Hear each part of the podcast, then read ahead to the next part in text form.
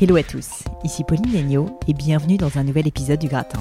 Dans le gratin, mon job est de décortiquer avec vous les clés du succès de mes invités, que ce soit via leur routine de vie, leur philosophie, leur pratique sportive ou alimentaire, leur lecture et de manière générale la façon dont ces personnalités brillantes font des choix et prennent des décisions.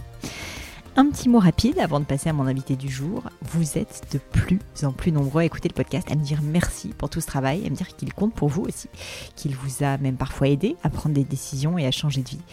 Alors si je peux me permettre de vous demander un petit service à mon tour, vous savez déjà ce que c'est, je vais vous embêter, mais c'est simplement de laisser un avis ou une note 5 étoiles sur iTunes. Et pour ceux qui ne sont pas sur iTunes, tout simplement de parler du podcast autour de vous, à vos amis, à vos proches, à vos collègues, à tous ceux qui pourraient en bénéficier tout simplement. Vous ne pouvez pas savoir comme ça compte pour moi et je me dis aussi que ça pourrait tout simplement aider des personnes qui vous ressemblent et qui pourraient apprécier ce travail.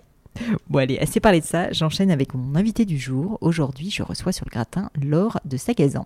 Styliste de formation, ayant fait ses armes chez Bache ou à La Redoute, Laure crée en 2011 la fameuse marque de robes de mariée éponyme Laure de Sagazan. Dès le départ, tout s'enchaîne très très vite pour Laure. Les commandes tombent, l'univers de Laure capture son temps. Et huit ans plus tard, elle et son mari Édouard, avec qui elle s'est associée, emploient 40 personnes dans leur atelier situé à Paris et produisent plus de 2000 robes par an vendues partout dans le monde, notamment dans leur boutique à Paris mais aussi à New York. Laure est la première styliste que j'invite sur le podcast. J'ai voulu lui donner la parole pour démystifier ce métier souvent rêvé ou fantasmé, pour montrer aussi l'envers du décor d'une marque qui a explosé en quelques années à peine.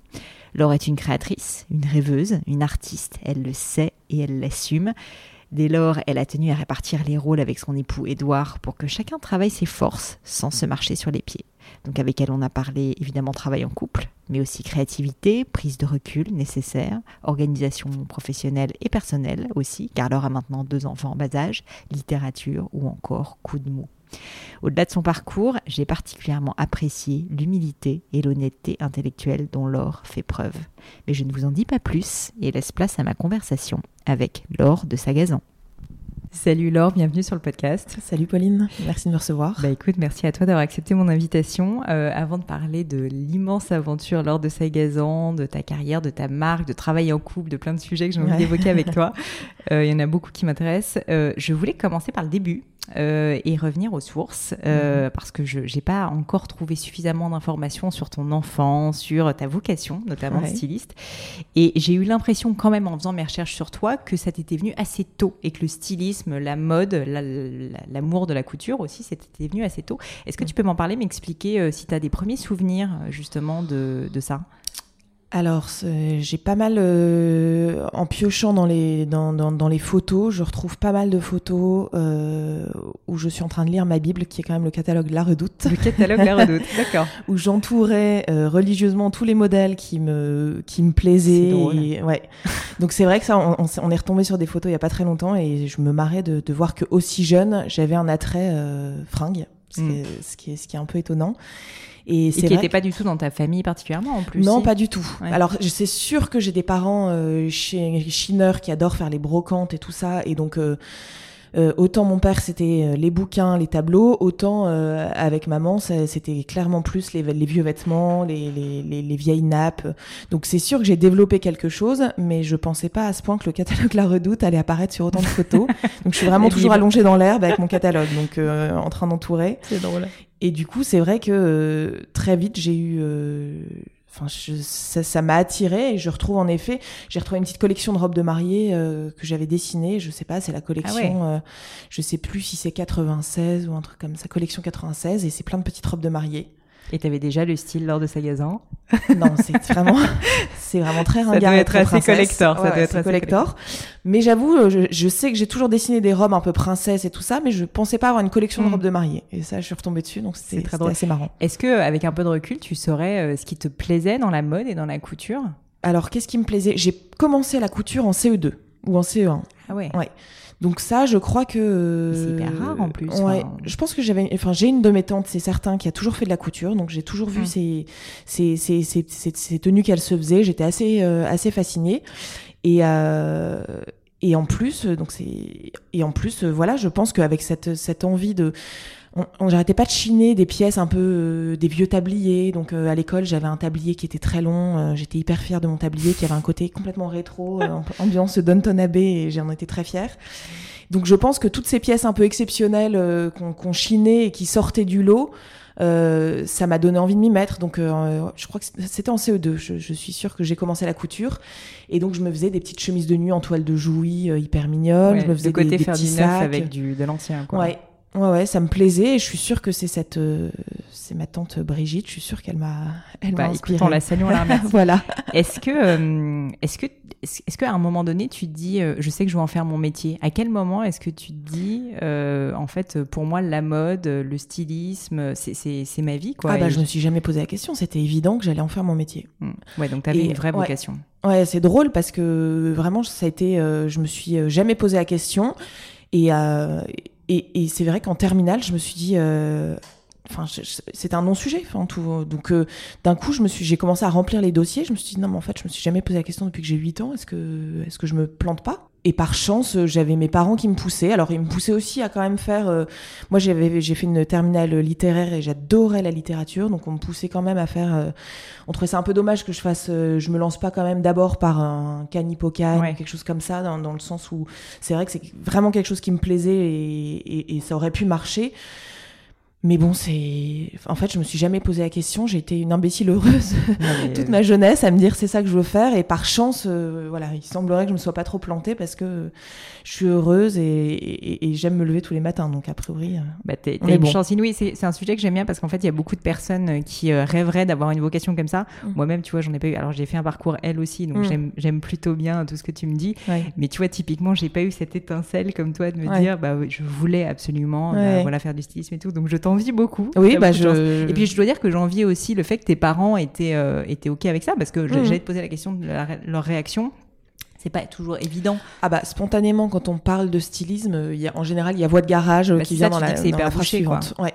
C'est hyper bouché, euh, il y a peu d'espoir, il y en a peu qui, qui cartonnent parce qu'en fait toutes les écoles ont parfois font un peu rêver les élèves avec la haute mmh. couture, les grandes maisons, mais c'est une minorité qui, bah qui accède ça, ça, ça, a pu faire stresser mes parents, mais je sais pas. Je pense que ils se rendaient compte que j'avais quand même la tête sur les épaules, que j'étais pas complètement, euh, j'avais pas des envies euh, de, de démesurées. Puis voilà, c'est vrai que moi, j'ai en plus, je suis lilloise, donc il y a un berceau textile à Lille. Mm. Euh, dans le nord où il y a vraiment plein plein plein de de, de, de, boîtes donc euh, moi j'avais pas la j'avais pas des grands rêves de, de, de haute couture euh, de très grandes maisons enfin moi le, le stylisme me plaisait et je j'avais pas de d'idée arrêtée j'allais voir où ça allait me mener c'est le secteur qui t'intéressait exactement et euh, donc, tu, tu, fais des études euh, dans ce secteur-là et tu commences à travailler assez rapidement, donc, dans, en tant que styliste, si je me trompe pas. C'est pas retour à la redoute d'ailleurs?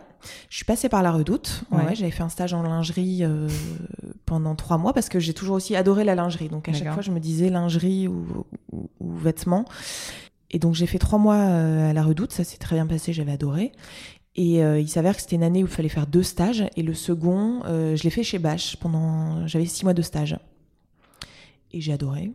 Et donc là, en fait, est-ce que tu peux m'expliquer c'est quoi les premiers métiers que tu fais quand tu arrives dans des boîtes comme ça, ou peut-être pour ton premier job après? Parce que moi, en tant que non-styliste, si mm. tu veux, je me rends difficilement compte, mais c'est, euh, c'est, euh, bah, tu, dessines toute la journée, tu cherches des inspirations concrètement à quoi ça ressemble? Alors euh, après, tout dépend dans, dans, quelle, dans quelle maison on, tombe. Moi, chez c'était, on avait le luxe d'être encore, c'était encore le stade de la petite équipe. Il y avait 15 personnes en tout. Ah ouais et euh, deux stylistes. Et donc moi, j'étais euh, j'étais la petite main parce que je, suis arrivée, j'étais très jeune, je crois que j'avais 23 ans. Mmh. Donc c'était plutôt euh, c'était plutôt faire les fiches techniques, relever des mesures. J'avais pas une part de créa énorme puisque je démarrais. Mais, euh, mais c'était quelque chose qui me plaisait, parce qu'il y avait un côté couteau suisse, euh, la petite boîte, donc euh, il y avait les ventes de presse à organiser, il y avait... Enfin, on, touchait à plein de choses. Mm, mm. on touchait à plein de choses, donc ça c'est quelque chose qui me plaisait. Je me suis vite rendu compte que ça me plaisait d'être sur le terrain, d'avoir plein de choses à faire. Et en effet, il y a pas mal de phases de recherche où on fait plein de, on fait plein de recherches sur ce qui est sorti dans les défilés, les nouvelles tendances. ça, on va en parler. bah, je, je, pense qu'il y a pas mal d'auditeurs qui connaissent le début de l'histoire histoire de, ta marque L'Heure de Mhm. Sagazan, mais est-ce que tu pourrais me, voilà, juste me rappeler, me réexpliquer ce qui s'est passé? Parce que c'est quand même assez fou de se dire que tu passes de, bah, voilà, tu as un emploi à l'époque, tu travailles, euh, t'étais, euh, c'est ça, employé chez Bach Ouais, j'étais embauchée après, Voilà. Et en gros, qu'est-ce qui te prend de te dire, je vais lancer ma marque de robe de mariée Et je bien ensuite que tu m'expliques aussi les premières étapes, un peu comment est-ce que vous avez fait pour, pour lancer la marque Ah oui. Alors en fait, ce qui se passe, c'est que donc je suis, euh, je suis chez Bach et euh, Mathilde, ma cousine, euh, me demande de faire sa robe. Donc euh, j'ai le goût du défi parce que elle est euh, à ce moment-là rien aux en robes de mariée, Espagne. toi, en plus. Je connais rien aux robes de mariée. Elle, elle est en Espagne avec peu de retours prévus en France. Et euh, moi, je me sens pas capable de la réaliser moi-même parce que si j'ai toujours dessiné, malgré mes cours de couture, euh, voilà, je suis Mm. pas, je suis pas modéliste, euh, c'est certain. Et, euh, et donc, elle trouve euh, une modéliste qui est capable de la réaliser. Et, euh, et du coup, on commence à une petite, euh, une petite correspondance à distance où je lui envoie mes croquis, elle me fait ses commentaires. En fait, elle, euh, je pense qu'elle, euh, on a toujours été assez proches, euh, toutes les deux dans le textile, et on, a, vra- on avait vraiment des affinités communes, en tout cas sur le plan de la, la créa. Et, et je crois qu'à ce moment-là, elle trouve pas dans le prêt-à-porter quelque chose qui peut lui convenir. On- il commence à y avoir du, du- du- du- des mariés un peu plus bohèmes qui émergent. Il y a une créatrice qui fait ça, mais qui est beaucoup, euh, qui est beaucoup vue. Mm. Et, euh, et elle n'a pas forcément euh, envie de passer par, par cette créatrice. Et du coup, du coup, voilà, elle me demande, mais elle a le, elle a le goût du défi parce qu'elle sait pas du tout ce que je suis capable de dire que c'est quand même assez. euh, Ah ouais, non, non, mais je, je un peu reconnais. risqué quand même. Je reconnais, on en a parlé plus d'une fois après. Mais en fait, ça se passe à merveille. Euh, la modéliste qu'elle a trouvée pour faire la robe euh, fait la robe Mm. et- qui, est, qui, est- qui, est, qui est splendide. C'est une robe en crêpe georgette, en dentelle de cal- calais rebro- rebro- rebrodé, pardon. Et du coup, c'est hyper raffiné. On dirait un, un modèle vraiment ancien, mais pour Mm. autant qui est assez moderne parce qu'avec un dos nu, qui est pas du tout fermé. Et c'est pas du tout la mariée euh, sophistiquée, euh, la, la, la surfemme qu'on Oui. érige. euh, sur un totem, là c'est vraiment la mariée euh, accessible mais qui a une allure folle parce que parce que un côté bohème et un côté euh, un côté naturel cette démarche c'est pas euh, moi ce qui, ce qui ce qui me chagrinait avec les mariés c'est que d'un coup on les mettait sur un piédestal ça devenait des divas Ouais, on pouvait pas approcher des, statue, des poupées voilà des, des Mhm. statues leur démarche n'est pas naturelle parce qu'elles ont euh, elles ont des baleines qui euh, qui leur bloquent les côtes euh, elles peuvent pas gonfler la poitrine pour respirer euh, elles se sont elles sont un peu endimanchées avec ces robes démesurées et moi, ce qui me plaisait, c'était vraiment de retrouver la personne dans, un mouvement un peu fluide qui est, qui est son allure. Et donc, la robe de mariée de Mathilde rencontre pas mal de succès parce qu'après le mariage, j'ai pas mal de demandes. Moi, à ce moment-là, j'ai fait un peu le constat que dans la robe de mariée, il n'y avait pas mille options. Mm. Et, et quand j'en parle avec, euh, avec toutes mes copines à l'époque, euh, alors on est jeunes, hein, on a, je crois, 20, 23, 25 ans, Mm, mm. on se dit que le jour où on se marie, c'est la cata parce qu'on trouve rien. Tout est, euh, voilà, enfin, quand on regarde les affiches du salon du mariage, Ouais. voilà, c'est un, Oui, un sombre cauchemar. Et du coup, du coup, j'arrête pas de dire à Edouard, donc mon copain de l'époque, j'arrête pas de lui dire, mais je suis sûre qu'il y a un truc à faire dans la robe de mariée, je suis sûre qu'il y a un truc à faire. Et à un moment, il me, je pense qu'il est bassiné de, de m'entendre répéter ça, et il me dit, bah écoute, cocotte, si t'es sûre qu'il y a un truc à faire, enfin, on se lance, mais c'est maintenant. C'est maintenant parce que toutes nos copines vont bientôt se marier, euh, ça va bouger, donc euh, voilà, si, si tu crois qu'il y a quelque chose, on se penche vraiment dessus. Et donc là, on a commencé. euh, donc moi, c'est pas moi avec mes, mon petit bac littéraire qui allait me, planche, me pencher sur des sur des business plans et toute la clique. Donc il a commencé à étudier le à étudier le marché, à étudier plein de choses et à me dire bah oui, go, on y va? Mais alors attends, juste, juste, on va s'arrêter deux secondes. Mm. Entre le moment où tu commences à faire cette première robe pour ta cousine Mm. Mathilde et le moment où vous avez cette discussion, déjà il se passe combien de temps? Vous, vous- Tu matures le quelques truc mois. Quelques Ouais, mois, ouais, donc quelques mois seulement. Parce que je crois que un an après avoir fait la robe de Mathilde, je, je quittais Bâche. Ah ouais. Ouais. Ça a été assez rapide. euh, Et lui, il ne connaît rien à la robe de mariée, mais te fait 100% confiance et euh, vous avez envie d'entreprendre. En plus, euh, enfin bon, je vais t'en parler après sur euh, Mm. évidemment le travail en couple, mais Ouais. tout de suite comme ça, vous vous mettez à discuter du projet ensemble. Ouais, alors on en discute, mais c'est c'est mon projet dans le sens Mm. où je serai seule à mener la barque. À ce moment-là, il n'est pas question qu'on bosse ensemble. Euh, il est question que lui gère le projet, mais il a son boulot à côté. Il n'est pas question que voilà qu'on commence à, à bosser vraiment tous les deux. En revanche, on, on- on sent qu'on peut faire bonne équipe parce que voilà, on a des domaines euh, clairement euh, définis et différents. Et, euh, et lui, a, lui croit en mon projet parce qu'il il voit que le, la- parce qu'en fait, que je crois que quand j'ai quitté Bâche, euh, j'en avais, j'avais déjà plusieurs commandes en cours. Donc en fait, Mm. suite au mariage, j'ai eu des commandes euh, que j'ai décidé d'honorer. Donc euh, je me retrouve avec pas mal de, Mm. de petites de robes en cours, pas mal de demandes. Donc on sent qu'il y a quelque chose, euh, que le poisson mort, qu'il y a quelque chose à faire. Et lui, je pense, a une fibre peut-être sans doute plus Mm. entrepreneuriale que la mienne, parce que moi, je- j'ai jamais pensé à me lancer à mon compte. Et lui rend le truc un peu concret. Il sent qu'il y a quelque chose à faire, donc donc voilà, il me dit on y va.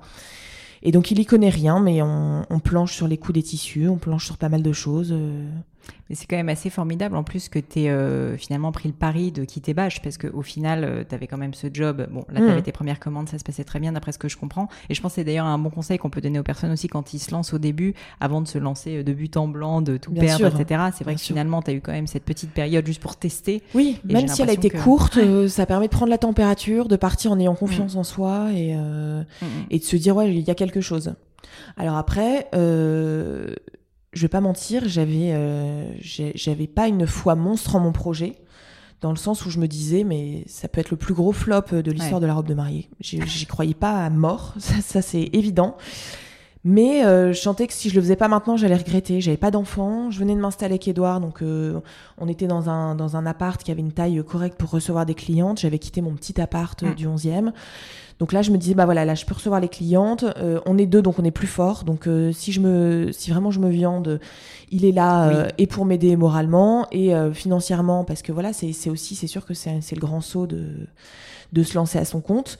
Mais j'avais un peu le- la folie de la jeunesse. C'est sûr que je est-ce que je le referais aujourd'hui avec deux enfants, un appart sur les bras? Voilà, là, euh, on perdait pas lourd. Bien sûr. Voilà. Mais bon, à l'inverse, tu as réussi quand même à sortir de ta zone de confort parce que d'après ce que je comprends, tu n'étais pas forcément très sûr de toi. Et c'est vrai que je peux comprendre que en tant que non-businesswoman Ouais. aguerrie euh, au début, bon, bah, il y a sûr. forcément ce risque. euh, Ouais, ouais, il y avait ce risque, mais euh, mais voilà, je, je, j'avais, je, je m'étais dit que Bâche c'était le bon moment pour le Mhm. quitter.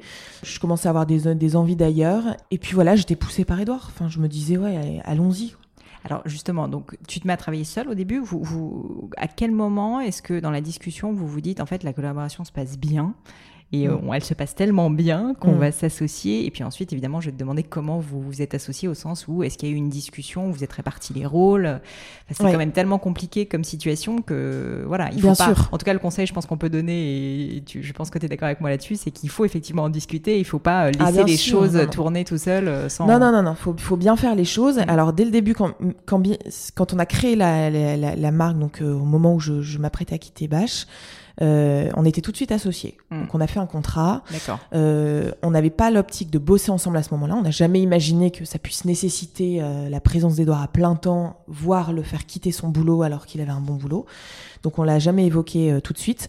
L'idée c'était qu'on s'associe. Donc lui était vraiment la, la tête pensante parce que vraiment. euh, moi, un tableau Excel, je, je, je, je, je transpire à grosses gouttes et je tachycarde. Donc, c'était vraiment son truc. Moi, en revanche, je faisais les dessins. Mais ce qui a été pas mal, c'est que, euh, c'est que quand j'ai quitté Bâche, lui quittait son boulot le même jour pour commencer un autre boulot euh, dans le conseil. Mais on a eu un peu ce grand saut tous les deux où euh, le même jour, on lâchait notre boulot et à 20h, on avait un avion pour l'Inde où on s'était dit on va aller, on va, on file en Inde tous les deux et on va aller voir de plus près euh, les soies indiennes, les tissus, le savoir-faire. Donc en fait, ça, ça a été un peu notre petit baptême euh, tous les deux. euh, on on s'est jeté à l'eau. On a voyagé, c'était génial et c'était la bonne transition pour pas euh, quitter un boulot et se retrouver Mm. le jour, euh, en tout cas pour ma part, du jour au lendemain chez moi en disant Ouais. pom, pom, comment je qu'est-ce que je fais. Qu'est-ce que je fais? Donc là, on est partis tous les deux. On était hyper, euh, hyper stimulés par ce voyage parce que forcément l'Inde, en termes de, richesse culturelle, on a fait, euh, on avait fait Bombay, on avait fait New Delhi Mm. et, euh, et on finissait par quelques jours euh, à Goa. D'accord. Vacances. euh, Très sympa. Voilà. Donc euh, donc c'était un bon euh, un bon apéritif pour cette nouvelle vie. Et en fait, au retour, moi j'avais pas mal de clientes, à- pas mal de commandes à honorer, donc. j'ai- commencé à recevoir, à faire mon- à, à- à bidouiller cette nouvelle vie où je j'avais des rendez-vous. Donc moi j'avais fait un book, donc en fait je recevais les clientes, on se redonnait rendez-vous dans un café. Donc euh, je leur présentais un classeur dans lequel j'avais euh, une trentaine de croquis. Voilà. Et c'était une discussion où, euh, où, où la, la future mariée me disait bon bah ça j'adore, mais en revanche ce dos bah j'ai voilà j'ai pas envie de montrer mon dos à ce point. J'imagine plutôt ça. Donc c'était des discussions. Et ensuite, euh, donc euh, j'élaborais le croquis final et je, je- je bossais main dans la main avec une, une modéliste, donc Ouais. une couturière qui allait réaliser ma robe. Et je recevais les clientes chez moi, dans notre appartement. Donc évidemment, toutes les clientes bossent, donc Ah les rendez-vous étaient le soir. Donc euh, le brave Édouard rentrant chez lui après une journée Avec ardos de boulot. euh, Voilà, trouver le salon fermé et il devait se contenter euh, de la chambre, squatter une heure avant de pouvoir accéder à son salon. Donc c'était un peu la phase, euh, c'est le début. Mais voilà, ça a été un an comme ça avant de se dire bon bah voilà là ça roule suffisamment pour qu'on se prenne un local. Mm. Et donc on s'est pris un, lo- un local. Donc moi que du j'étais bouche à oreille hein, à ce moment-là. ouais que du bouche à oreille. Que du bouche à oreille, mais euh, des mariés qui ont fait confiance, euh, des jolis mariés portant bien la robe, euh, Mm. et puis ça va, ça va très vite en fait, Ouais, parce qu'un que mariage, tout le monde les voit, tout voilà. le monde demande. Mm. Exactement. Et ensuite, on a, on a en- enchaîné les déménagements. On n'a pas, on a cessé de s'agrandir parce qu'on avait un premier petit local. On a commencé à embaucher. C'est là que Mathilde est arrivée, donc ma Mhm. cousine Ouais. pour qui j'avais fait fameuse. la robe, très vite euh, a rejoint, a rejoint l'aventure. Donc je bossais avec Mathilde et très vite on a commencé à embaucher nos premières modélistes, mm. les premières couturières. Et Alors j'ai compris que donc euh, bah, au début ça s'est fait un peu au fil de l'eau, euh, très euh, de manière très entrepreneuriale comme on peut en rêver Mm. dans ton appart et tout. Euh, Edouard était euh, était donc euh, employé à Ouais. ce moment-là et donc décide à un moment de quitter sa boîte pour te rejoindre à 100%. Ouais. Alors ça, ça se fait pas tout de suite du Bah tout ouais, puisque ça, se fait au bout de quatre ans. D'accord. Donc pendant quatre ans, je. Il t'aide on the side. Voilà.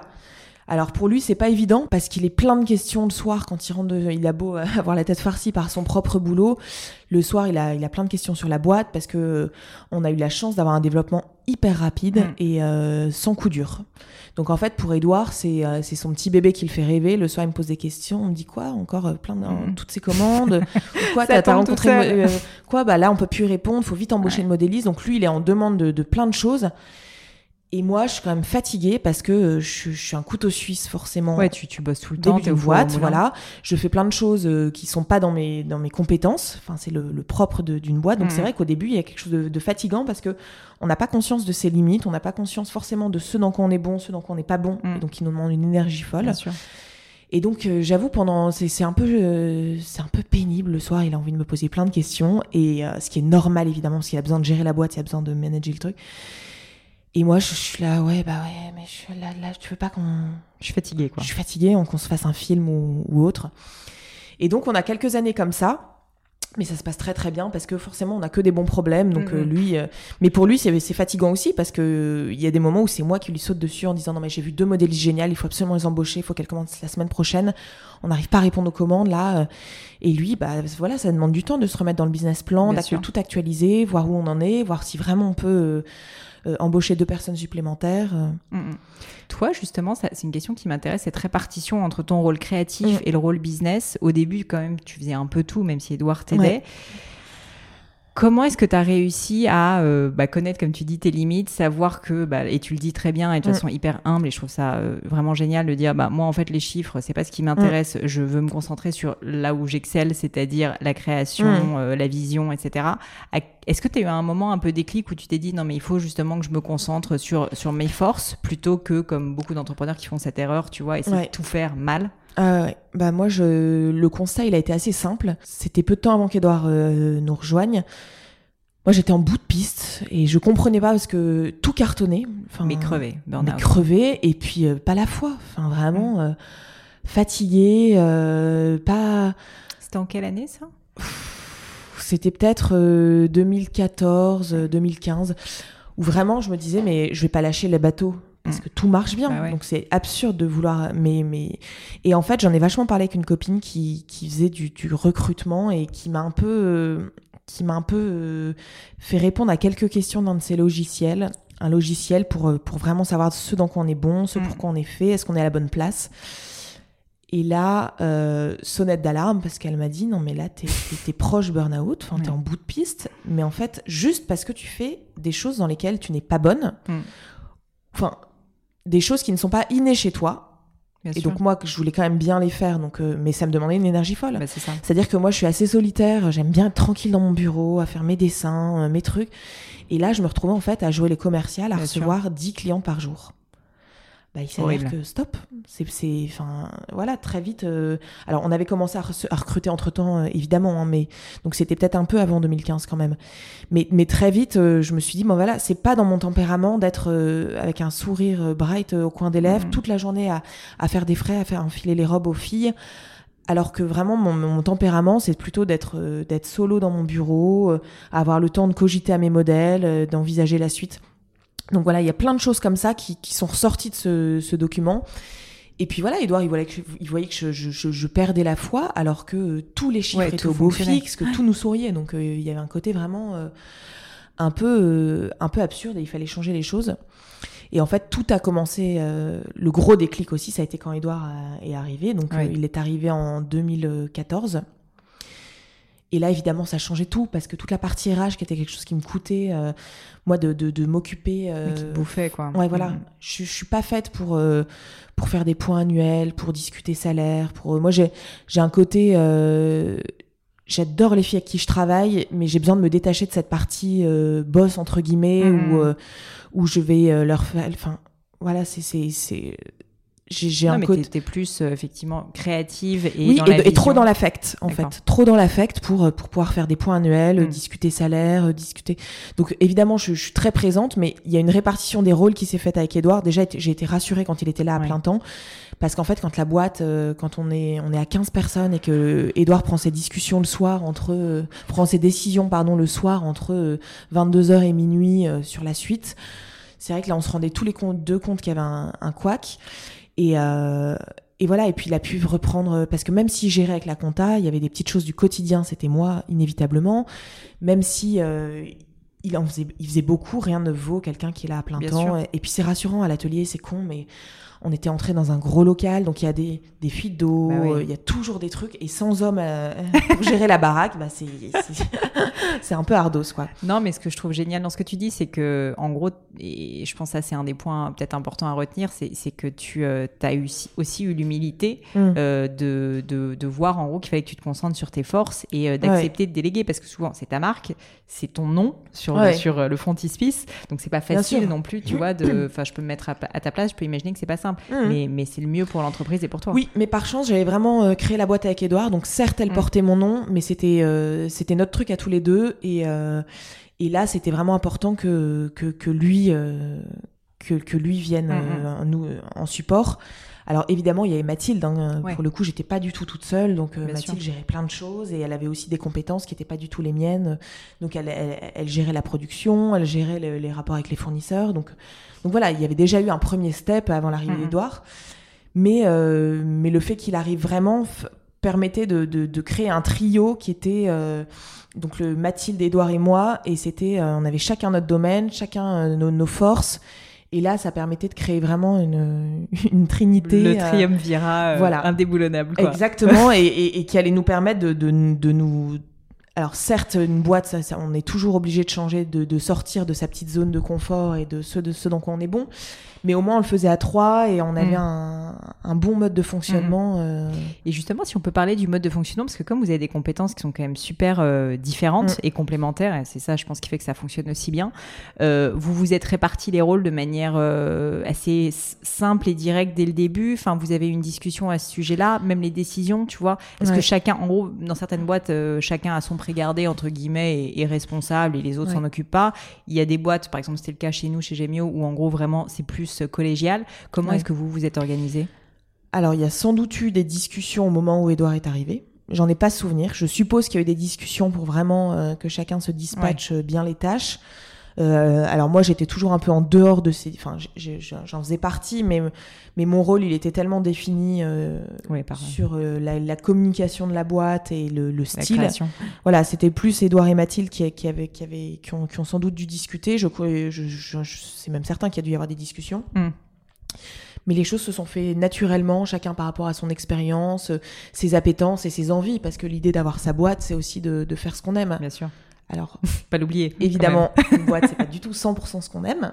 Mais voilà, donc on, on, a eu ces discussions-là et, et puis ça s'est fait de manière assez fluide. Il y a dû y avoir, sans doute y avoir des ajustements parce que Mathilde et Edouard avaient peut-être plus de domaines qui se croisaient. Et puis Mathilde ayant été là quasiment pendant 3-4 ans avant. Bien sûr. Peut-être qu'elle avait pris des choses. il y a dû y avoir des petits ajustements, mais, de, mais ça s'est fait de manière relativement mm-hmm. fluide et, et chacun y trouvait son compte. Et si on parle du travail en couple à proprement parler, mm. tu aurais des conseils à donner un peu basiquement euh, aux auditeurs qui nous écoutent? Je te pose la question parce qu'il y en a beaucoup qui me posent la question à moi, parce que j'ai aussi créé une boîte avec mon mari. Euh, c'est pas évident en fait mm. comme question. Je pense que c'est pas fait pour tout le monde. Je crois savoir que toi, tu as une euh, vision assez claire quand même sur ce sujet. Mm. Ou en tout cas, voilà, est-ce que tu aurais des conseils euh, ou des, des choses, peut-être des erreurs que vous auriez fait? Enfin, juste voilà, des éléments à donner de réponse ce qui est certain, c'est que j'ai l'impression que moi, je, je, vois autour de moi en effet des gens qui ont envie de se lancer. À chaque fois, c'est euh, mais j'ai trop, enfin, mais j'ai trop peur, ou alors euh, ça le fera jamais. Nous, on était effrayés à l'idée de bosser ensemble parce que ça a jamais été euh, au programme. C'est arrivé très vite. On n'a pas eu le temps de trop se poser la question. D'un coup, la boîte a vraiment grossi. On s'est dit, bon, on arrive à 15-20 personnes. Est-ce qu'on a envie de prendre un sombre inconnu qui jouera le rôle de DAF qui va tout mettre son nez dans tout, tout gérer, alors que Edouard, il connaît la boîte par, cœur. Que vous faites 100% confiance. Voilà, il l'a dans le ventre et il a très envie de, de, la gérer de, de, plus près. Et donc, ça n'a pas été évident. Parce qu'en plus, on... c'est arrivé au moment où on se mariait, on achetait un appart, et le mois d'après, on démarrait C'est bien, tu mets tous les œufs dans le même panier. Voilà, donc histoire de mettre tous les œufs dans le même panier et de se dire, non mais on va divorcer dans... Voilà, tout va voler en éclats dans un mois. Ça peut pas marcher à ce point. Et en effet, le premier mois était un peu compliqué, c'était un peu le choc des cultures, parce qu'avec Mathilde, euh, Mathilde est comme moi euh, assez littéraire et, euh, et affect, donc on gérait la boîte, c'était le royaume des petites culottes, quoi. on bossait que entre filles, ça fonctionnait à l'affect, on avait des big quatre couleurs et un agenda papier. Très bien. Et d'un coup, Edouard est arrivé et on avait des réunions qui s'affichaient sur nos ordis. Avec de l'Excel, voilà, des Google de l'Excel. moi, je me disais, mais enfin, il est, il est relou. Pourquoi il nous fait une réunion sur ordi? Alors qu'il est en face de moi, dans le bureau en face de moi, et qu'on peut se parler. Donc, euh, donc voilà, donc j'étais euh, hyper pénible puisque je répondais peut-être à chaque réunion tellement le concept de la réunion sur informatique m'irritait. Et donc voilà, il y a eu un mois d'ajustement où Edouard, lui, il bossait, il venait du conseil.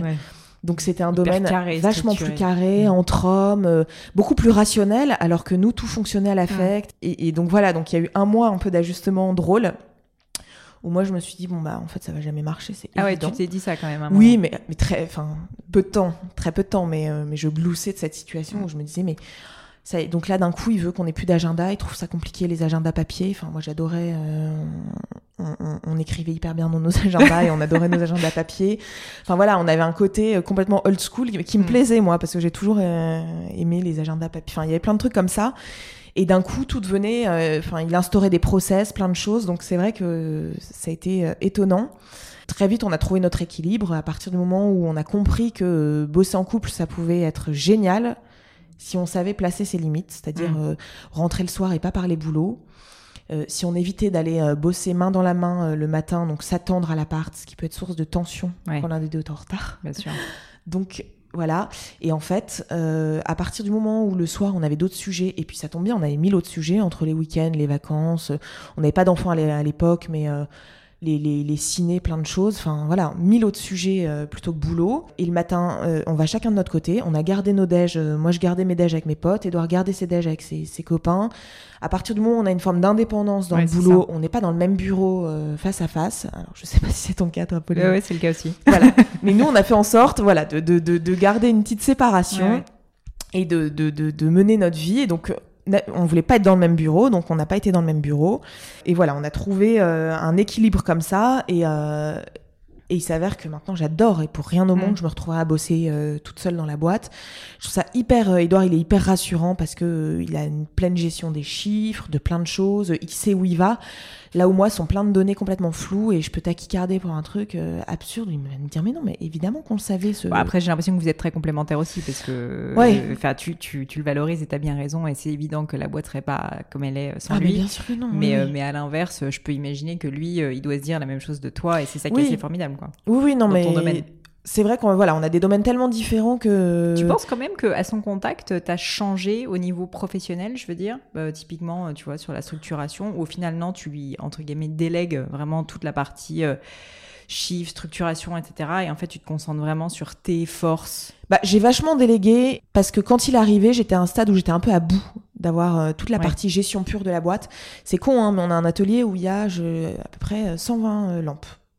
Donc, 120 lampes. Donc ça bah paraît absurde, mais, c'est autant d'ampoules à commander tous les ah. mois. Autant d'ampoules, euh, elles sont très en hauteur, donc il faut une échelle pour monter. Et c'est des trucs tout bêtes comme ça, mais je, j'avais la, la, la, commande Carrefour de qu'on passait tous les mois avec le café, les coca pour les filles, le, le fond de tiroir entre guillemets les fonds de placard, pardon. Vie ma vie d'entrepreneur. Et donc je touchais à mille trucs complètement crétins. Euh, et donc du coup, j'étais complètement dispersée. Et donc Edouard, quand il est arrivé, toute la part, toutes les parties qui, qui, qui me faisaient saturer, j'allais pas lui reparler, lui filer toutes ces parties un peu mm. un peu plus ingrates, mais toute la partie RH, toute la partie euh, donc tous les recrutements à venir, toute la partie gestion euh, avec le comptable, plein de choses. Edouard a, il a repris plein de choses, mm. donc il s'est retrouvé à avoir beaucoup de choses et moi j'ai pu être un petit peu plus légère et me recentrer un petit peu. Bien sûr. Donc ça, ça a fait du bien. Donc euh, je pense que j'ai changé euh, à son contact, pas vraiment au moment où il est arrivé, mais plus euh, avec mes congés maths, parce que j'ai eu deux congés maths assez rapprochés, comme j'ai eu deux, deux enfants euh, assez proches. Et, c'est plus à ce moment-là que j'ai changé, c'est que j'ai pu quitter la boîte en étant totalement détachée, mm. ce que je n'aurais jamais imaginé, déjà s'il n'avait pas été là. Ouais. Et dans une autre boîte, j'avais quand même un côté un peu, un peu stressé dans le boulot. Et là, ça, a été un vrai luxe de pouvoir quitter mon pu faire une vraie coupure. Ah ouais. Et ça, franchement, ça n'a pas de prix quand on est entrepreneur. Je le vois. Bah, j'avoue que ça m'étonne en fait que tu me dises que tu as pu le faire parce que quand tu crées ta boîte, tu dirais que c'est impossible. mais là, tu as réussi à faire un vrai break. Quoi. Ouais, je sentais que j'en avais besoin. Déjà parce que c'était un vrai chamboulement pour moi, la maternité. Et j'ai été, euh, j'ai été sur un tel nuage de bonheur que c'était incompatible avec euh, des, des, irruptions euh, dans ma mm. journée de, de mails de boulot ou autre. Enfin, j'avais vraiment besoin de de c'était c'était hors du temps c'était une bulle hors du temps et le boulot ne devait pas venir me toucher et ça, ça a été, ça a été jouable parce que Edouard était là à plein temps. Et donc euh, c'était lui qui était le pare-choc, donc tous les trucs il les mhm. prenait. Et quand vraiment il y avait une urgence, il me disait bon bah il y a, y a, tel magazine, on, on, peut avoir une interview géniale, euh, s'il te plaît, s'il te plaît, ce serait vraiment bien. Et donc là évidemment, euh, mais du coup rien ne me rien ne m'atteignait, il, il, bloquait tout, enfin il gérait tout il, il pas bloqué. complètement. voilà, il, gérait tout et donc euh, j'avais besoin de me pencher que sur les urgences. Et donc ça, c'était un vrai luxe parce que je me serais pas imaginé euh, pouvoir faire une telle euh, parenthèse. Et, et ça, ça n'a pas de prix parce que vraiment dans un moment, enfin chaque femme le vit différemment, mais moi j'avais vraiment besoin de. Bien sûr. Puis je pense que dans la vie d'un entrepreneur, tu as toujours quand même besoin à un moment donné de pas faire forcément une coupure, mais euh, il y, a quand même des phases d'expansion, il y a des phases où tu es un peu plus fatigué. Et je pense qu'il faut réussir à prendre ce temps, euh, mais pas toujours bah facile quand t'as pas un associé. Mais cette coupure, en fait, elle est nécessaire parce qu'on voit clair sur plein de choses dans la boîte. En fait, on est tellement immergé. Moi, ça, enfin là, la boîte, ça fait euh, huit ans. Bah, je suis contente d'avoir eu ces deux congés maths l'année dernière et, et celle d'encore avant pour, pour prendre du recul parce qu'il y a plein de choses qui nous sautent aux yeux. Euh, dont on n'a pas conscience et, euh, et c'est sain en fait. C'est quelques mois où on s'échappe, c'est trois mois où on s'échappe.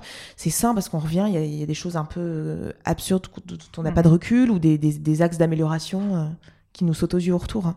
Bon, on a, on a quand même pas beaucoup parlé encore de l'entreprise, donc j'aimerais en parler un peu plus. Euh, je sais donc beaucoup de bouche à oreille. Enfin, franchement, euh, très très gros succès euh, de, de, la notoriété et puis de la, de la marque. Mm. Euh, Est-ce qu'il y a quand même eu un moment dont tu te rappelles où toi-même tu as presque été étonné, euh, tu vois, où tu sentais qu'il se passait quelque chose? Quel a été un peu le moment où tu t'es dit, bah en fait c'est vraiment une marque, c'est plus juste moi dans mon salon, tu vois, avec mon mm. mari de temps en temps qui m'aide, etc. Qu'est-ce qui, qu'est-ce qui a fait selon toi à la fois décoller la marque et puis est-ce mm. qu'il y a voilà un moment dont tu te rappelles dont tu pourrais nous parler? Bah, je sais que très vite, euh, très vite, on est un peu tombé de notre chaise parce que euh, donc on venait de lancer la marque. Enfin, c'était vraiment encore évidemment minuscule puisque le site avait 3-4 mois et on voit un pic de visibilité sur le, site internet énorme du côté des États-Unis. Et donc absurde parce qu'on était vraiment la petite marque franco-française et, connue de, vaguement 100 euh, parisiennes, hein, pas plus. J'exagère, mais voilà. Et en fait, énorme pic aux États-Unis. Et en fait, ce qui s'est passé, c'est qu'on a, il y a un blog qui nous a repéré américain, A Cup of Joe, et qui nous avait fait un article dithyrambique. Et, euh, et donc la marque avait même pas six mois qu'on avait des mails d'américaines qui venaient. Et ça, j'avoue, c'était un peu absurde parce que je me retrouvais à recevoir euh, des américaines dans mon salon, dans salon voire dans le premier atelier qu'on a eu au bout d'une petite année. Et, euh, et très vite, j'avais des américaines qui venaient pour notre robe qui revenait plusieurs fois parce qu'on faisait du vrai sur mesure, donc euh, ça impliquait plusieurs. Et là, je me suis dit, mais on les reçoit dans un micro. Elle devait même être, elle- même elle- c'est la honte, quoi. voilà, elle devait être totalement surprise d'arriver dans un atelier de, de 25 Elle mètres carrés. c'est euh, tellement français. So French. voilà, elle trouvait ça fabuleux. Nous, on était gênés parce que euh, on n'avait pas encore. euh, le site internet était beau, et, mais le, notre local ne suivait pas Ouais. parce que tout était allé très vite. Et donc j'ai eu plusieurs étapes comme ça où de où, où le voilà quand euh, là j'ai encore le- le- le- la chance c'est le cas mais quand j'entends le téléphone qui sonne non-stop à l'atelier quand les filles nous disent euh, quand on sort une collection en général après les filles euh, Mm. se plaignent en disant non mais là là c'est plus possible Enfin, on n'a pas de standardiste à l'atelier Ouais. et les filles disent non mais là alors c'est pas possible quoi. on peut pas on peut pas écrire un mail on est dérangé toutes les deux secondes quoi. Mm. C'est des petits soucis du quotidien mais à chaque fois je me dis bah, c'est dingue quoi. Notre Mm. téléphone sonne toutes les trois minutes. Les filles raccrochent elles ont euh, une minute deux et ça ressonne. Et ça c'est vrai que euh, c'est vrai qu'on n'est pas on- je suis loin d'être blasée. À chaque, chaque année c'est une surprise. Chaque année je me dis bon bah le vent va peut-être tourner. On va on va peut-être être euh, complètement ringard l'année prochaine. Et, euh, on a, et voilà, je, je m'émerveille toujours autant de, de voir euh, qu'on a une liste d'attente chaque année euh, parce qu'on peut pas absorber toutes les commandes. Nous, on fait tout, tout, tout dans notre atelier parisien. Donc il y a un moment où on, peut plus. Enfin voilà, on, on a beau recruter, recruter, à un moment on peut pas pousser les murs. Et donc de me rendre compte que chaque année on a une liste d'attente, que le téléphone sonne, ça je, je suis pas blasée. Enfin, Mhm. Chaque année je, je m'émerveille de de prendre conscience de tout ça. Je comprends, je comprends. Euh, justement, ce choix de l'atelier parisien, je trouvais que c'était hyper intéressant. On en Mm. parlait un petit peu en off juste avant de commencer l'interview et tu me disais euh, que c'était génial parce que tu voyais vraiment au quotidien bah, le- les, les filles travailler et que tu pouvais vraiment être super impliquée. Ça a été évident pour vous justement de garder euh, la production euh, vous-même? Parce que tu vois, on aurait pu se dire que toi, tu es styliste, créatrice, Mm. tu fais faire à façon, ce qui se Mm. fait quand même beaucoup Bien aussi. sûr. Euh, Est-ce que tu peux me parler un peu de cette décision? Parce que je pense qu'il y a aussi pas mal de créateurs peut-être qui écoutent le podcast qui pourraient se poser la question. Mm. Alors nous, ça a été évident parce que parce qu'on a recruté une première modéliste, une deuxième, et euh, on avait cette envie de faire du Made in France. Et on avait envie de retrouver ces- cette ambiance des ateliers euh, surannés, l'atelier, l'atelier à l'ancienne. euh, C'est quelque chose qui se perdait. Et or, euh, moi, j'y croyais vachement. Mm. Je pense que toutes ces, on a eu un, on a été tellement abreuvé de made in China, de Ouais. qualité dégueulasse. euh, on a vraiment une, un- une saturation que, euh, enfin, voilà, t- la, la- la vie, tout est cyclique et euh, j'étais sûre qu'on allait revenir dans quelque chose de plus traditionnel. Et en plus, pour le confort de d'avoir tout sur place, de pas perdre du temps. euh, nous, on, voilà, j'avais bossé donc avant, euh, on, faisait à façon en Inde, en Chine. euh, voilà, c'est c'est de la perte de temps, de de- d'envoyer tout ça, de, de, de faire, de, de donner ces explications. Quand on a tout sur place, c'est un vrai luxe. Ouais. On fait, on fait 10 mètres et on va voir la modéliste en lui disant euh, Ah, mais attends, mais enfin, c'est un gain de temps considérable. Alors, c'est sûr Mhm. que c'est plus cher le Made in France, Ouais. c'est sûr que c'est un coût, mais euh, c'est un vrai conseil, enfin, c'est un, c'est un vrai. euh, on a un vrai savoir-faire, on a un vrai, euh, une vraie valeur ajoutée à faire ça, et puis nous, c'est un vrai luxe. Alors après, on a travaillé avec un atelier à façon qui est en France, Mhm. pour la simple et bonne raison que euh, on pouvait pas absorber 100% dans le Ah pic ouais. de la saison. Il y a un moment où euh, on n'arrivait plus, et donc on avait un atelier qui nous faisait quelques modèles. Mm. Donc on avait mis au point chez eux, je sais pas, 5-6 modèles, et quand vraiment on n'arrivait plus à absorber, à tout faire sur place, eux Ouais, tu prenaient le relais. D'accord. Mais c'était du made in France, et c'était, euh, c'était, euh, les robes étaient euh, Mhm. réalisées avec nos grades de qualité. Ils travaillaient super bien, donc. Ouais, bien sûr. mais là, on a, on, a, on a décidé de tout récupérer à 100%. On a pu s'agrandir, l'atelier s'agrandit. Et voilà, et puis moi j'y crois vachement, euh, je trouve que c'est une force et je le vois dans nos yeux, dans les yeux de nos clientes quand elles montent. euh, pendant longtemps on n'a pas communiqué dessus parce que ça nous semblait normal de tout faire euh, sur place, mais en fait on, Ouais, voilà, C'est assez unique. hein, on est je pense. 40, donc euh, on s'en est pas rendu compte, mais un Mhm. jour euh, on, a, on a ouvert les yeux en se disant on est 40, tout est je pense sur que pour les clientes aussi, voir l'univers, enfin, il y a tout un lifestyle elles autour, bien adorent. sûr. Elles adorent. Et puis nos, nos, nos- tous les points de vente, on bosse avec une trentaine de points de vente. Là, on les reçoit en ce moment pour euh, la- présenter la nouvelle collection. On voit quand ils montent les, cet escalier, on a un bel escalier, on arrive et on a toute la partie atelier à l'étage, on a un plateau de plus de 200 mètres carrés. Bon, c'est quelque chose qui se perd sous des Ouais. verrières, voire euh, que des nanas en train de travailler du blanc, euh, en train de toutes ces robes. Enfin, c'est magnifique, c'est c'est complètement d'un autre temps et, Mm.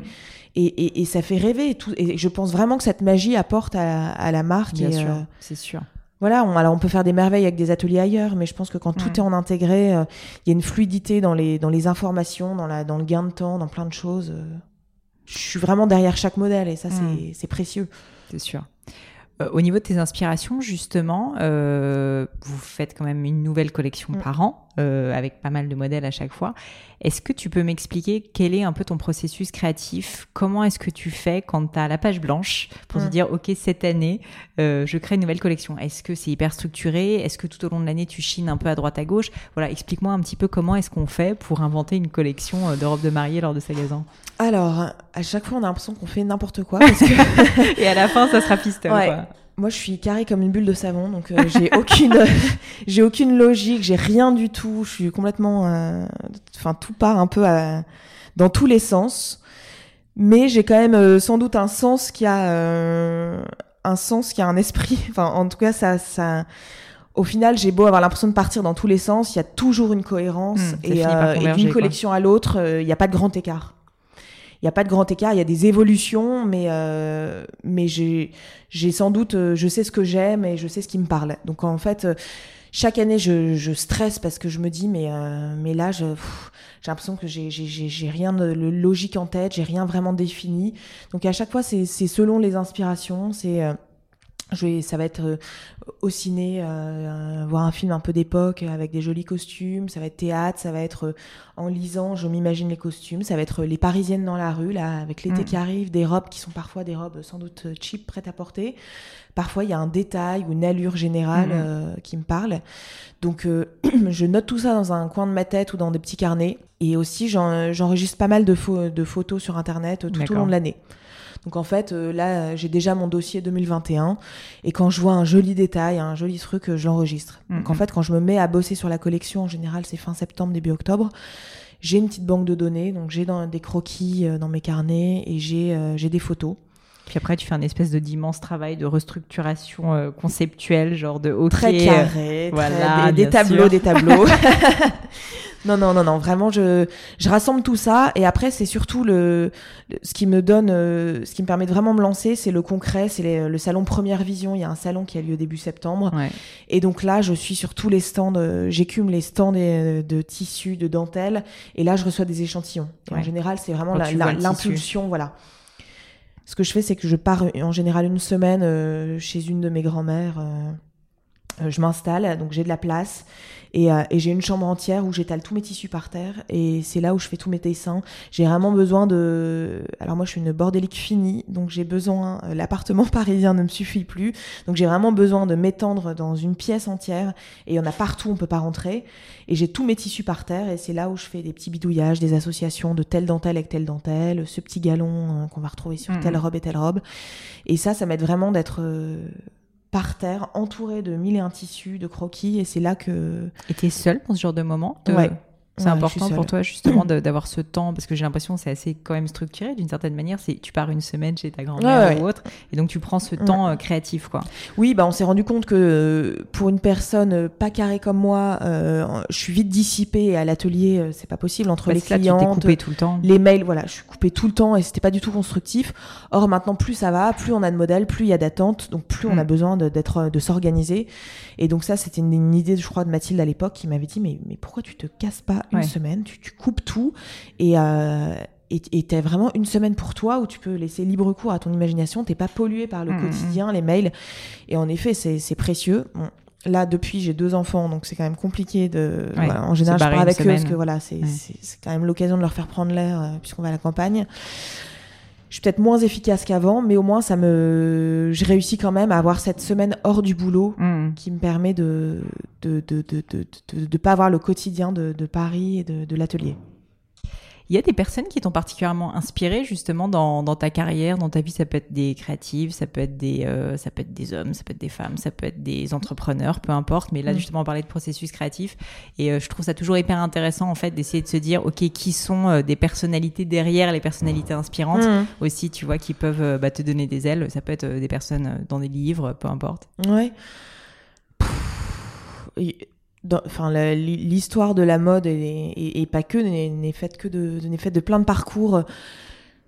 Est-ce que j'en ai un en particulier en tête Euh, Là, je, enfin, je lisais en ce moment euh, un livre, bah justement, on en parlait en, en Mm. off sur Jeanne Toussaint, donc euh, qui est la panthère de quartier, et euh, ça recèle de femmes inspirantes puisqu'il y y a Mm. Coco Chanel, euh, euh, son histoire, l'histoire de Jeanne Toussaint, plein de personnes comme ça qui ont pu créer des choses nouvelles. Moi, je suis assez bluffée, quoi. Mm. Euh, Coco Bah, Chanel, surtout à l'époque quand tu y penses. bah voilà, qui décide de libérer la femme, euh, ça je suis assez impressionnée. Euh, je suis impressionnée par euh, voilà cette Jeanne Toussaint qui qui, qui, qui, qui est capable de, de, de révolutionner la, la, la joaillerie avec Cartier, et tout ce qu'elle a créé. Euh, voilà, il y y a plein de femmes euh, dans peu importe. Inspiration dans la ouais, J'en ai littérature, pas d'autres, euh, oui.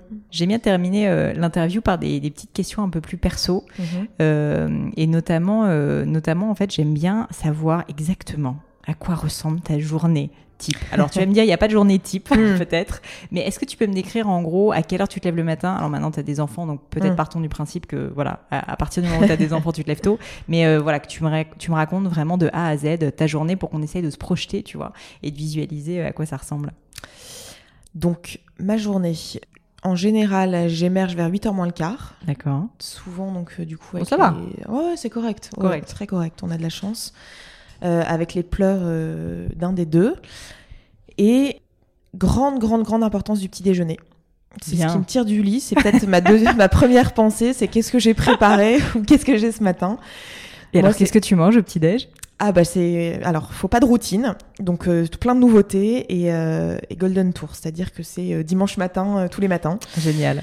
Donc euh, soit j'ai préparé des, des choses la veille, soit euh, soit je me suis acheté un trop bon pain, soit euh, C'est en tout cas le meilleur repas de la journée, je pense qu'on peut le dire. ouais j'adore, j'adore euh, et je j'adore, enfin je me j'aime de plus en plus cuisiner. Donc en général, soit je me suis préparé, euh, soit je me fais une salade de fruits, soit je me suis préparé un petit chia pudding la veille, euh, soit je me suis acheté fait un bon pain. Donc en fait, je suis excitée comme une puce le matin de d'avoir ma, ma production euh, et de et de voilà de m'avaler un, un, bon petit déj. Et j'avoue, ça me j'ai toujours eu bon appétit et le petit déj c'est fondamental. Moi, Je suis Mhm. incapable de passer un petit déj. euh, donc euh, donc en général. je- donc il y a quand même le premier, hein, les, les biberons euh, des garçons avant, et ensuite je me fais mon petit déj et je suis trop contente. euh, je passe quand même du temps en cuisine. D'accord. Je me fais un vrai, une vraie pause avant de démarrer la journée.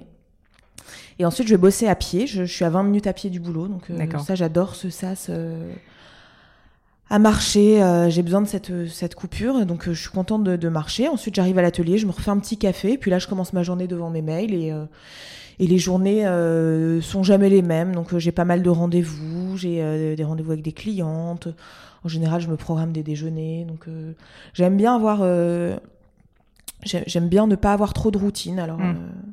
J'ai une routine cool dans, dans, dans ma vie de couple et autres, fo- forcément, euh, avec les enfants. Donc, euh, mais j'aime bien avoir des petits, des petits plus, quoi. Mhm. Je- Et euh, t'as pas de moment particulier pour dessiner des moments plus Non, non. humains, c'est Non, vraiment c'est un peu au fil de déconstruit. l'eau. Voilà, c'est un peu au fil de l'eau. C'est un peu déconstruit comme journée, mais euh, mais voilà, je- je- j'essaie d'être Mm. le plus efficace possible parce que euh, c'est sûr que je j'ai pas la même foi qu'avant pour rester jusque 19h30 au boulot. Ouais. C'est sûr. J'allais que- te demander, tu finis vers quelle heure finalement?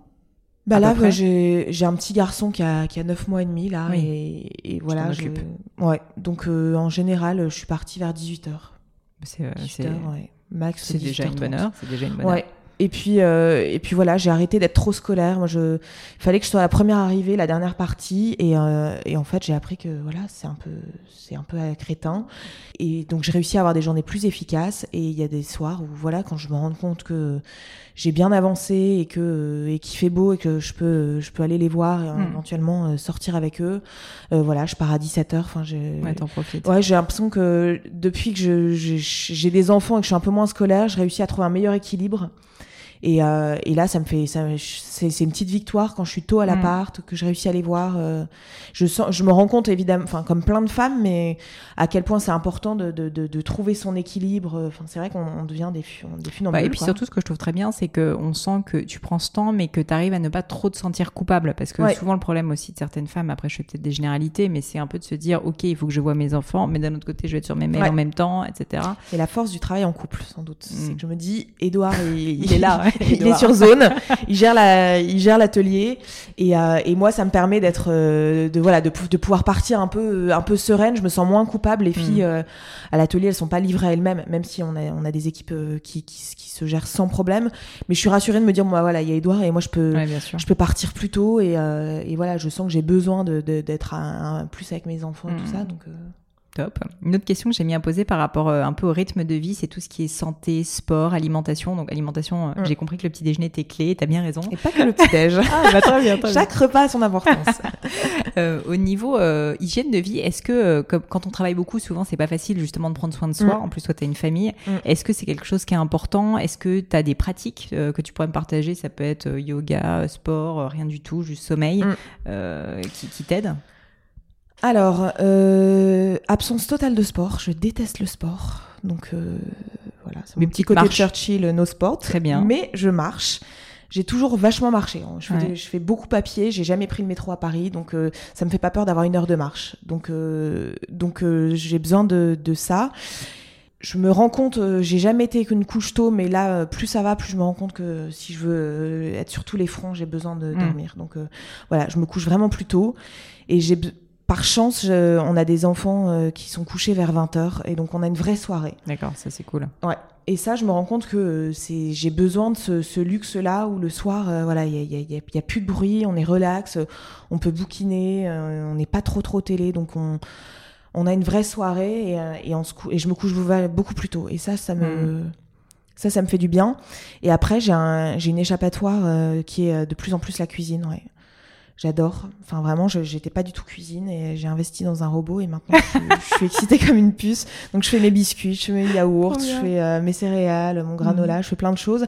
Et ça, j'avoue, c'est ça me fait du bien le soir de c'est une mm. échappe enfin d'autres enfin beaucoup ont besoin de faire euh, yoga ou sport. Euh, moi ça va être euh, d'avoir mon moment où je suis tranquille dans la cuisine ouais mais c'est ça c'est un peu un état méditatif comme le sport ou quoi que ce soit. C'est en gros tu t'es concentré sur ce que tu fais et pas sur ton boulot tes enfants ta vie tes angoisses donc exactement. il y a pas mal d'études en fait qui expliquent que la cuisine et, de toute façon générale les travaux un peu pratiques en fait c'est un peu le secret du bonheur quoi. Donc ouais, voilà. Non non mais je ça j'y adhère totalement. Donc j'ai ça et puis après je j'avoue marcher. Moi j'adore j'adore quoi écouter de la musique mm. j'ai être me, me, mettre dans une bulle et euh, et quand tu as la pression t'arrives à comment tu fais pour décompresser? Euh, t'arrives justement à voilà, trouver des moyens, tu vois, euh, peut-être des petites méthodes pour quand tu as un rush de commandes et que tu sais pas si tu vas réussir à les honorer, quand il y a un souci, quand je sais pas, il y a une interview hyper mm. stressante sur le gratin, qu'est-ce que qu'est-ce que ah bah nuit blanche. que tu mets en place? Ouais, c'est ça, nuit blanche forcément. Alors avec ta question, je me rends compte que je suis quand même, euh, je suis quand même pas mal préservée parce que maintenant les rushs de commandes, euh, on, a une, une, équipe vraiment géniale à l'atelier qui va donc il y a pas mal de stress qui sont absorbés par les filles. Mm. Ça, ça, finit toujours par me revenir euh, aux oreilles. Je, suis évidemment sollicitée quand il y a des questions ou autres, mais par chance, je, je prends plus autant à cœur les choses qu'au tout début où c'était mm. vraiment des, des, sueurs froides je suis assez épargnée de tout ça et quand j'ai des stress, euh... je sais pas, je sais plus. Enfin, euh, pourtant j'ai encore des stress. J'ai encore des stress, mais j'ai réussi à trouver un équilibre. Il y a quelques années, j'étais bourrée d'eczéma. C'était un, un, cauchemar et je sais que c'était ma manière d'évacuer le stress, sans doute parce que je faisais pas de sport ou autre. C'était le, mhm. corps qui parlait. Là, j'ai plus rien de tout ça. Je pense que je suis arrivée à un, voilà. Alors j'ai des coups de stress, mais euh, je pense qu'avoir des enfants aussi, ça permet de relativiser. Ouais, bien sûr. Euh, puis bon, t'as plus l'habitude aussi maintenant de les gérer, donc. Euh. Ouais, et puis les gros stress surtout, ça peut être des clientes qui sont très compliquées ou autres, mais euh, maintenant on a, on, on, a suffisamment confiance en notre travail. On, je sais quand si l'erreur vient de nous, j'ai évidemment mm. l'humilité de lui dire bah oui là je suis d'accord, la robe, le, le, zip il est pas très bien monté, on peut vraiment, euh, on va refaire la jupe. Ça je, vraiment je, on n'est pas du tout roublard là-dessus et tout ça. on a on a jamais une cliente qui a quitté l'atelier euh, mécontente. Donc maintenant on a le, on a la force de de de, de pouvoir quand on a une cliente vraiment compliquée de lui dire bah là la robe elle est parfaite et non on va rien changer. Là c'est juste le stress du mariage parce qu'en fait, on doit gérer en plus ces mariés qui cristallisent pas mal de choses sur la robe. C'est vrai que ça, j'y avais pas pensé, mais ça doit être un peu dur. Ouais, parce que la robe, c'est la, la seule chose palpable et concrète peu de temps avant le mariage, donc il y a pas mal de stress euh, cristallisé mm. sur la robe. Donc euh, non, je pense que l'expérience fait que maintenant, je, peux, je peux descendre. À... On peut avoir des clientes qui peuvent être le la bête noire d'une modéliste et, et, maintenant je sais plus Mhm. ça me fait plus peur puisque je sais euh, si- à quel moment s'il y a quelque chose à refaire ou si vraiment c'est bon. Donc non, les stress, je pense que je pense que ça va être aller euh, réussir à m'échapper de l'atelier, me prendre un petit café, écouter ma musique pour aller bosser, réussir à me mettre dans une bulle. euh. Mais voilà, j'ai l'impression que je suis plus impactée comme je l'étais par le stress. Bah, c'est une belle victoire, félicitations. Euh, la dernière question que j'aime bien poser, c'est par rapport à des livres. Alors, Mhm. tu es littéraire, donc en plus, j'ai hâte d'avoir ta réponse. Ouais. Euh, mais est-ce qu'il y a des livres qui t'ont particulièrement marqué, inspiré, que peut-être tu as offert aussi particulièrement à des personnes Mm. dans ton entourage? Il y en a plein. Il y en a plein. Euh, Il y a un livre que, que j'ai adoré, euh, qui m'avait pas mal, euh, qui m'avait pas mal marqué. C'était sur Lou Andreas Salomé. Donc, euh, c'était un livre de Françoise Giroud qui s'appelait euh, Lou, euh, Histoire d'une femme libre, je pense. Mhm. Et, euh, et c'est un personnage complexe qui m'avait fasciné parce que euh, c'est la première femme psychanalyste. Elle est née, je crois, en 1861. Et ça a été la muse de Nietzsche, de, du poète euh, Rainer Maria euh, Rilke, Rilke, ouais. euh, qui a été euh, aussi l'élève de Freud.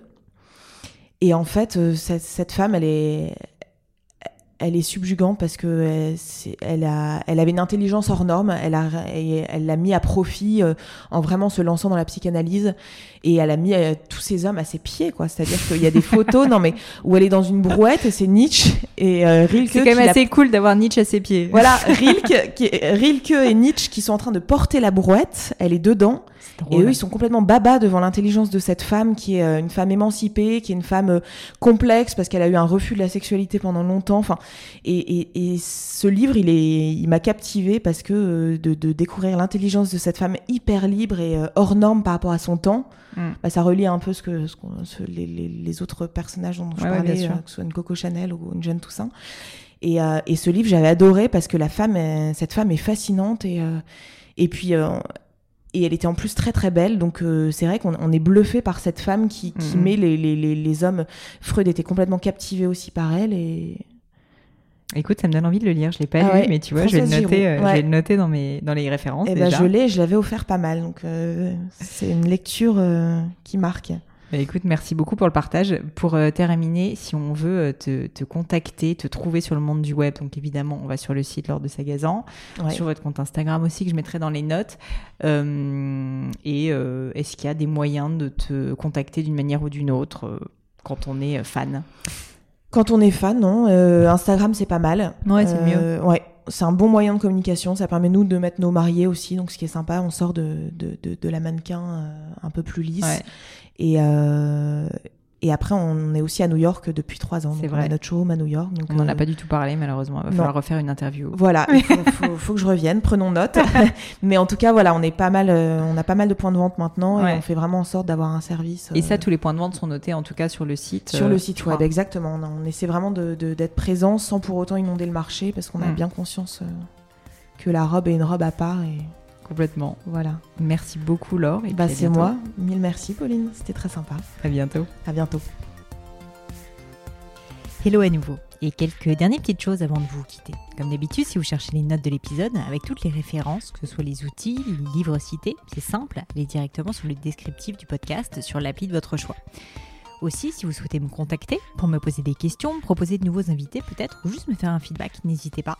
Euh, J'adore ça, les feedbacks. Donc foncez directement sur Twitter ou Instagram sous le pseudo Pelenio, arrobase P-L-A-I-G-N-E-A-U. J'essaye de répondre quand on me parle, donc n'hésitez pas. Et comme à chaque fois, vraiment mille merci d'avoir écouté jusqu'ici. N'oubliez pas, si le podcast vous plaît, que vous appréciez tout ce travail, euh, le plus simple pour m'aider, c'est tout simplement de mettre euh, bah, soit un petit mot doux, soit une note 5 étoiles sur iTunes ou de partager sur vos réseaux sociaux aussi. Ça donne le moral, ça m'aide énormément à faire connaître le, le podcast, donc n'hésitez pas. Voilà, merci à tous et je vous dis à très vite pour un nouvel épisode.